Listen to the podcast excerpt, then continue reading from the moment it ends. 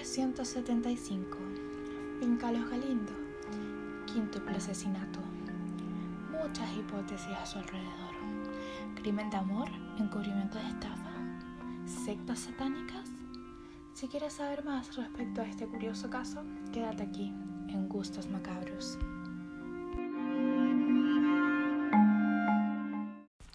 Bienvenidos a una edición más de Gustos Macabros. Hoy les hablaré sobre el asesinato de los Galindo, así denominado por los ciudadanos del pueblo cercano a Sevilla, donde ocurrieron los hechos.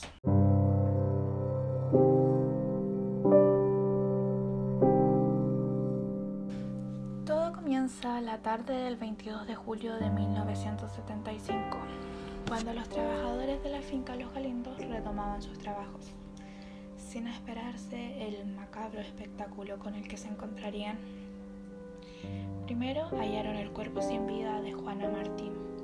Luego, recorriendo distintos puntos de la hacienda, encontraron a Ramón Parrilla, Asunción Peralta y Pepe González, todos asesinados de distintas maneras y con distintas armas.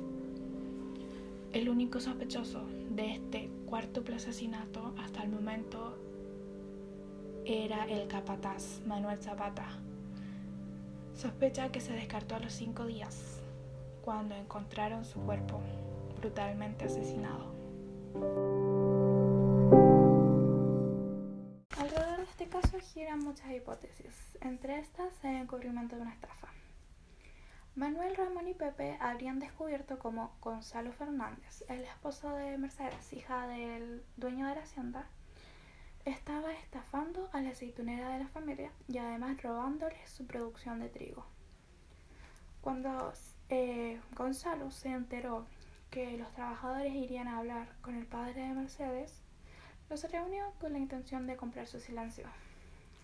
Pero ante la negativa y la lealtad que estos le tenían a su jefe, los cayó para siempre, a ellos y a sus esposas. Por otro lado, las malas lenguas del pueblo rumoreaban sobre una supuesta infidelidad de parte de Juana y Ramón esposos de Manuel y Asunción respectivamente.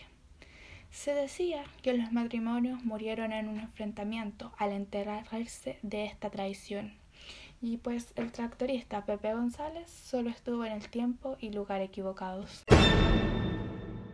Finalmente nos encontramos con la más oscura de las teorías. Debido a la inexistencia de pruebas y móvil del asesinato, en el pueblo se creía la supuesta participación de una secta satánica. Según ellos, esto explicaría el por qué todos fueron asesinados con distintos objetos, de distintas maneras, y cada cuerpo fue ubicado en diversos lugares del terreno, quizás formando algún símbolo.